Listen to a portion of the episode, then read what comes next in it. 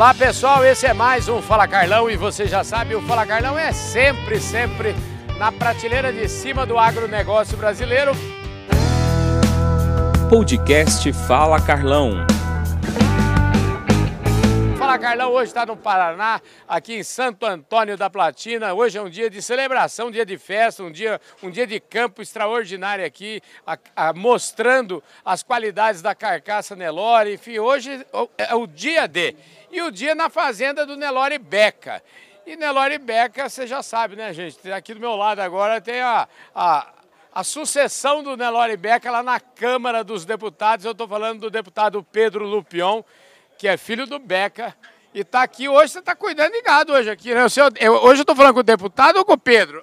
Tá falando com o Pedro, filho do Beca, que está aqui para ajudar só, viu? É, né? Que hoje a festa é do Beca, né? Escuta, que festa bonita, hein, Hoje é a coroação aí de todo esse trabalho de seleção, desde a década de 60 trabalhando nisso. Uhum. As importações que fizemos de embriões da Índia, uh, o refrescamento genético que fizemos no Nelore e a carcaça, a, a confraria da carcaça Nelore, vindo aqui do Brasil inteiro para participar desse momento junto conosco, para demonstrar, e você viu ali uma desossa ao vivo para todo mundo ver, que realmente existe Nelore com mais de 5 de marmoreio, com mais de 60 de aproveitamento de carcaça, Nelore de qualidade para todos os brasileiros e os produtores terem, obviamente, mais rendimentos. Olha, já, vamos, já que você está, nós começamos com o assunto do Nelore, e eu vi um Nelore ali lindo, um touro maravilhoso, o que, que, é, que, que é aquele touro bonito e com aquela carcaça? Ele é o Elouro, é um dos animais da nossa importação, um dos grandes raçadores que nós temos aqui na fazenda, conhecido já, está vendendo muito sêmen, contratado por centrais e a qualidade genética das, das novilhas e garrotes que nós comercializamos aqui vem dessa genética, né? refrescamento de sangue que houve, essa rusticidade, essa precocidade e essa qualidade de carne que está sendo atestada por todos, pessoal da Exaco, pessoal da USP, da Unicamp, pessoal vendo efetivamente a qualidade do gado Nelore. Escuta, deixa eu te falar, eu estava aqui, eu, eu, eu comecei a brincar com seus dois filhos aqui, e, e, eu queria, aproveitando que eles estão correndo para lá e para cá, falando, vendo o drone, vendo as imagens aí que o Gabriel estava fazendo. Onde é que você foi criança? Você foi criança aonde? Fui criança aqui no interior do Paraná. É. Minha, minha vida era essa. Nunca fui muito pequeno, viu? É, Isso eu... não dá para. Mas o, a minha infância foi essa que eles estão tendo, a infância de conviver com gado, com exposição agropecuária, com fazenda, ver o dia a dia da produção, entender a complexidade que é a hora que você começa a preparar uma terra até a hora do produto estar tá lá na gôndola do supermercado, ou seja, esse dia a dia da vida do campo que nos encanta e que é o meu objetivo também de estar na política defendendo lá em Brasília. Pois é, e esse negócio de estar na política, a gente está falando, nós estamos falando de Nelore, eu conheço o Beca por conta do Nelore, você está nesse discurso tão bom de Nelore, quando que você falou assim, não, eu tenho que. Será que eu, eu te, você teve que optar pelo Nelore ou a política? Você consegue conviver com os dois? Sabe que nós tivemos que fazer um acordo, né?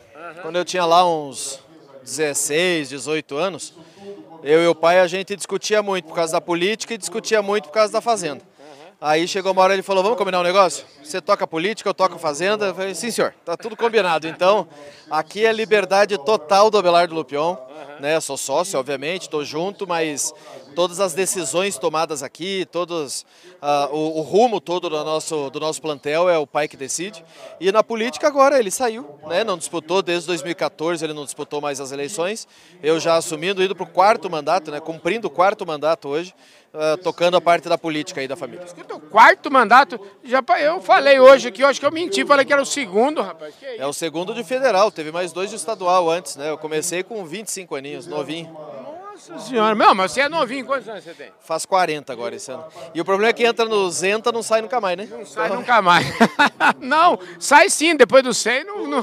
Vamos chegar, vamos lutar para chegar lá. Escuta, e já que o assunto nos trouxe aqui a política, eu não posso deixar de registrar o fato de que você tomou posse agora, dia 7, é, na, na, da presidência da Frente Parlamentar Agropecuária. E com quem eu converso aí do setor, o povo tá, vamos dizer assim, ó, a turma deposita uma imensa confiança e todo mundo gosta muito do seu trabalho. Isso te enche, esse ombro aqui tá, tem uma responsa muito grande, hein? Carlão, é uma responsabilidade gigantesca. Né? Um governo que joga contra nós, né, que cria um monte de armadilhas para o produtor rural, precisa ter uma frente parlamentar que defenda.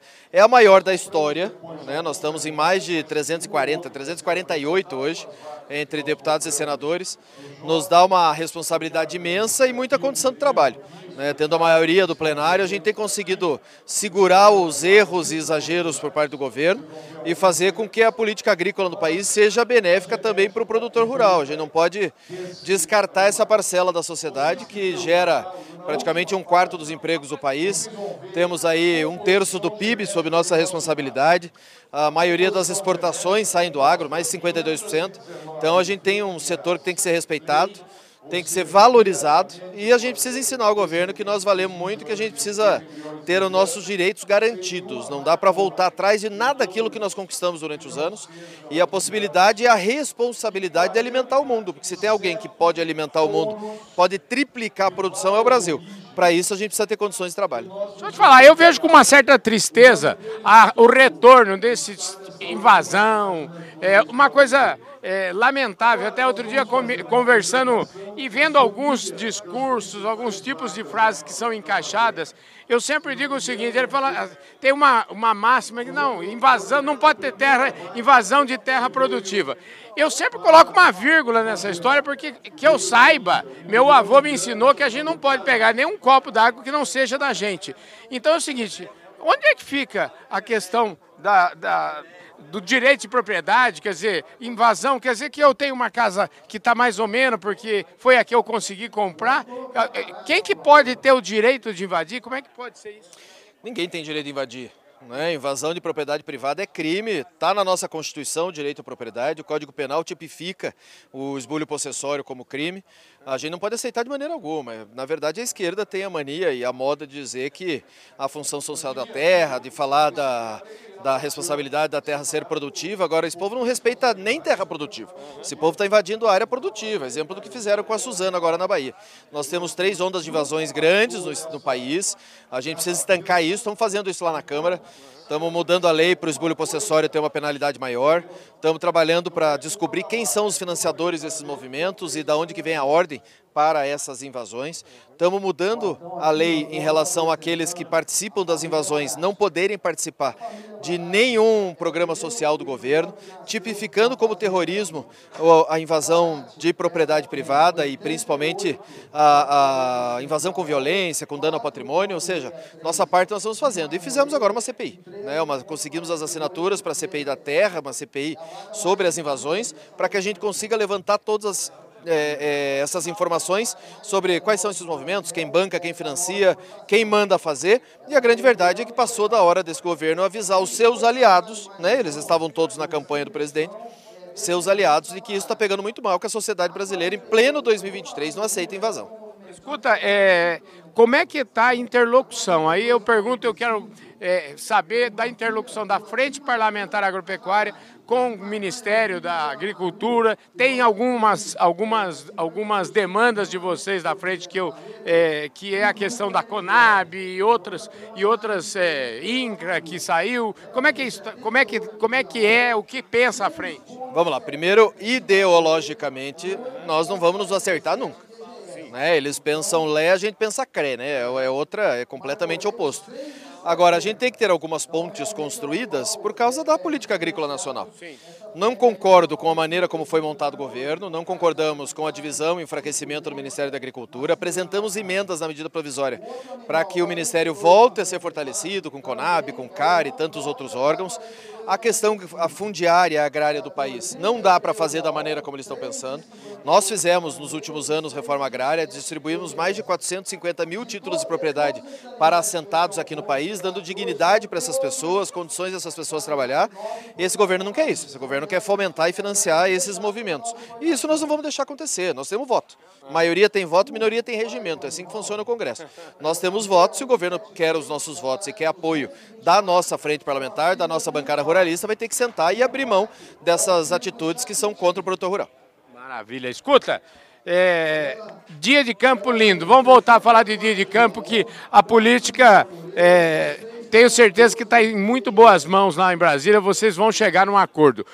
É, mas ficando um pouquinho ainda na política, o ministro, como é que tem sido o diálogo com o, o, o novo ministro? O Fávaro é um produtor rural, é produtor de soja, foi presidente da ProSoja, inclusive. É um cara que entende do setor, temos um bom diálogo com ele, mas ele é membro de um governo de esquerda que joga contra. Então ele tem certas limitações como ministro. Mas tem nos respondido, tem nos atendido, temos conversado muito, se posicionou contrário às invasões, ou seja, o ministro tem tido uma boa relação conosco e espero que a gente consiga manter assim.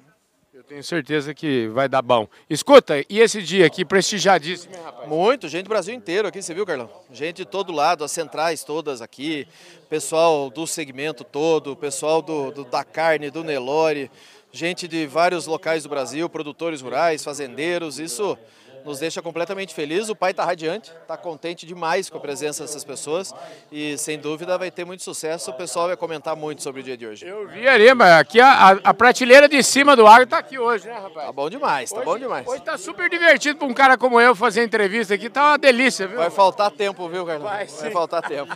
Ô, Pedro, obrigado, viu? Ah, e parabéns, você tá aí com a família toda, a esposa tá aí. Três, você tem três, é isso? Três moleques, é raçador, né, filho? Raçador, é, é progênio de pai que chama. Obrigado, meu querido. Obrigado, um grande abraço a todos vocês. É isso aí, gente. Esse foi mais um Fala Carlão. Sempre, sempre. Tô até rouco de tanto falar isso na prateleira de cima do agronegócio brasileiro. Valeu, gente. Fui!